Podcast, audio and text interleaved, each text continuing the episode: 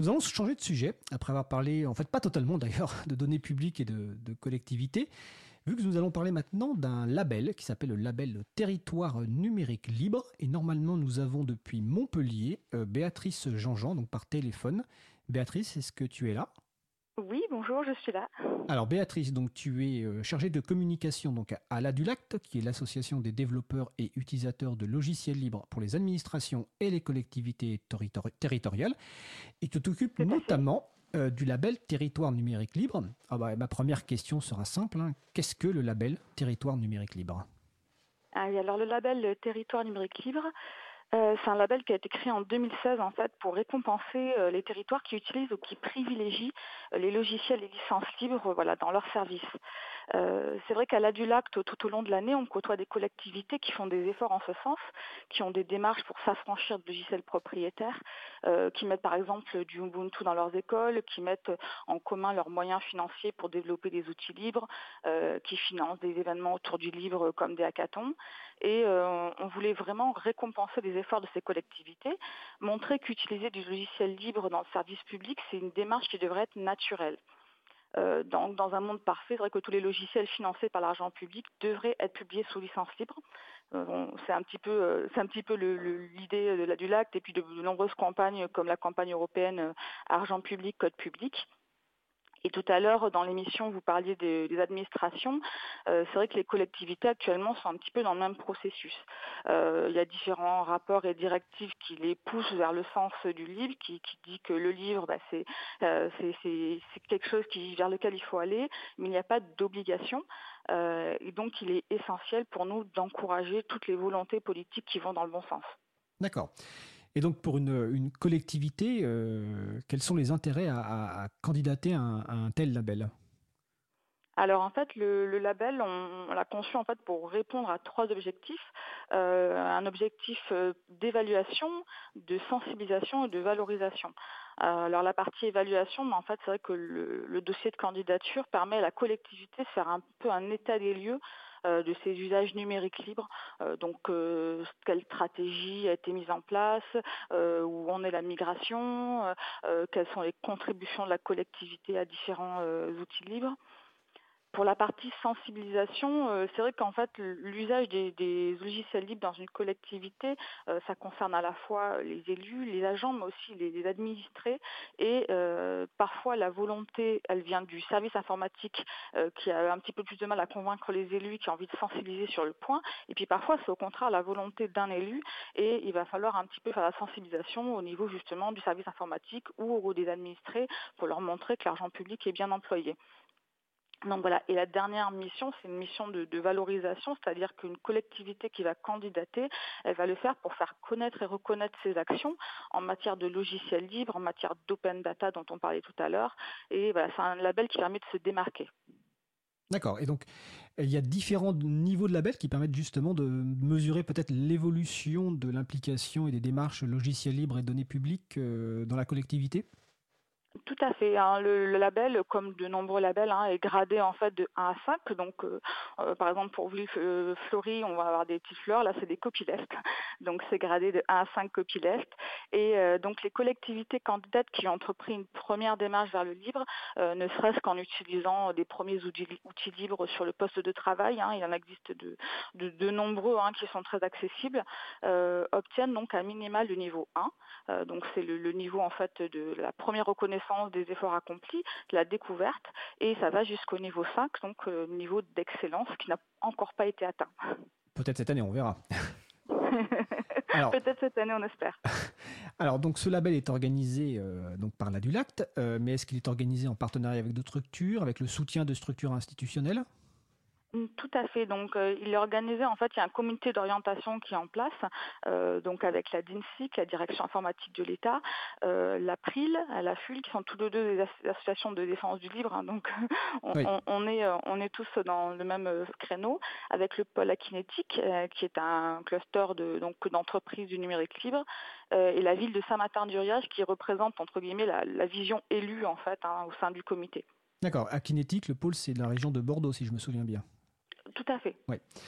Euh, donc c'est la troisième édition cette année. Euh, que tu peux dire combien il y a eu de collectivités labellisées les années précédentes, donc en, 2016 et 2017 Et est-ce qu'il y a des types de collectivités particulières ou des exemples marquants de collectivités qui ont reçu un label?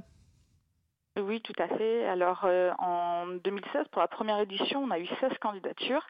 Euh, et en 2017, on en a eu 23.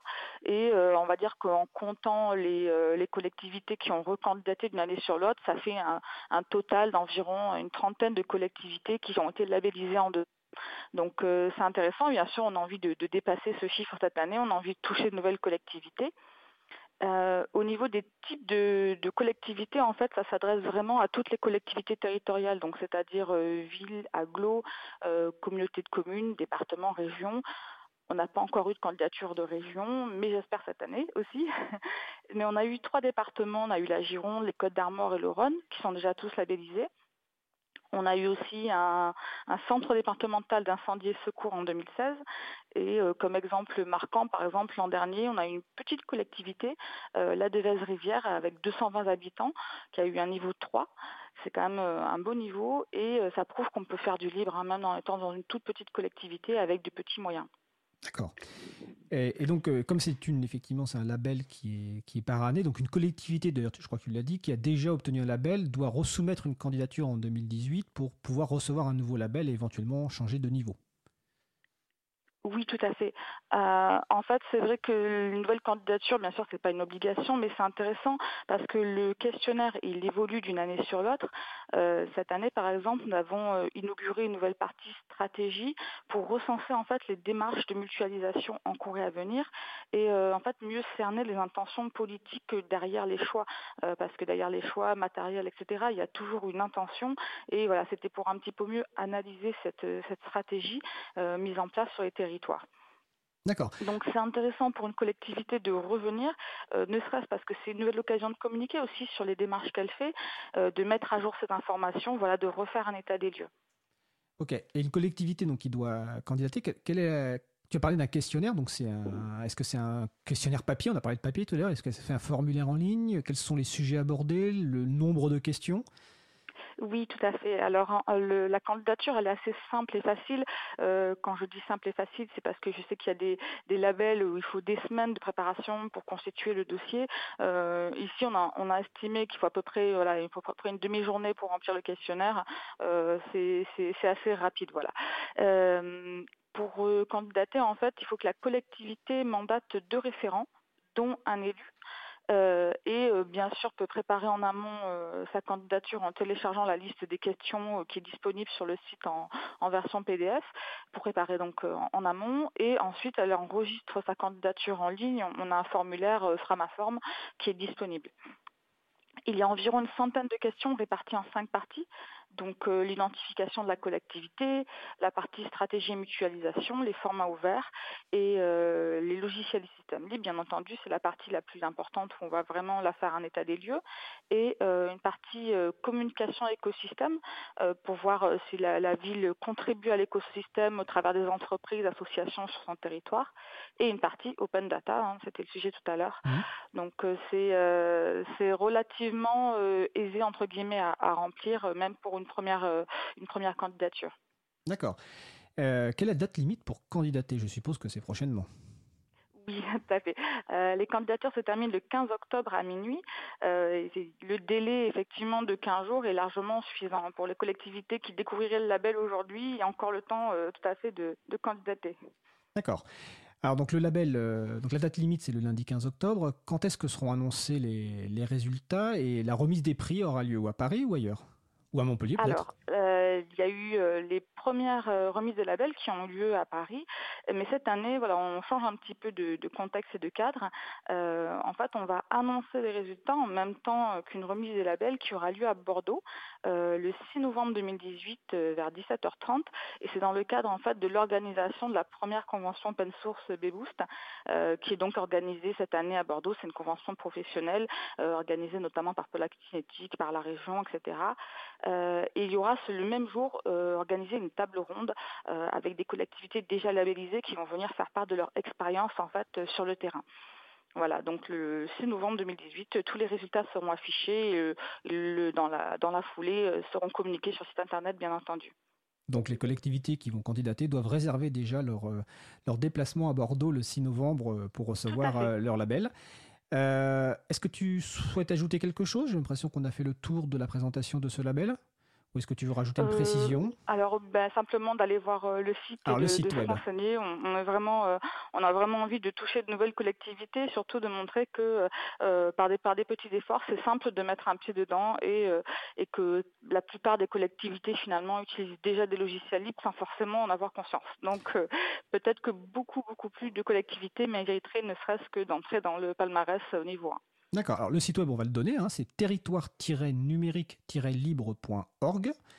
Euh, donc il sera aussi sur, le site de l'April dans la partie référence. Donc euh, les collectivités ont jusqu'au donc lundi 15 octobre 2018 23h59 pour candidater. L'autre date importante donc c'est la remise des, des labels mardi 6 novembre donc lors de la convention Biboost euh, à Bordeaux. Donc le site de la convention Biboost c'est b-boost.fr. Et le site de l'Adulact, c'est bah, adulact.org avec euh, deux L pour, euh, comme logiciel libre. Euh, bah, écoute, Béatrice, merci de ton intervention. Je crois que c'est tout à fait clair. Et, j'espère effectivement qu'il y aura de nouvelles collectivités qui vont, qui vont candidater à ce, à ce label et que d'autres vont évidemment gagner des, des marches dans les niveaux de label. Et donc, merci de m'avoir reçu. eh ben de rien, écoute, puis au plaisir de se voir bientôt. je te souhaite une bonne journée en tout cas. Merci beaucoup. Au revoir. Au revoir. Alors j'encourage évidemment les collectivités à aller voir le site du territoire numérique libre, mais aussi également les, autres personnes pour voir quelles collectivités euh, sont labellisées. C'est-à-dire peut-être que vous habitez dans une collectivité qui a, qui a été labellisée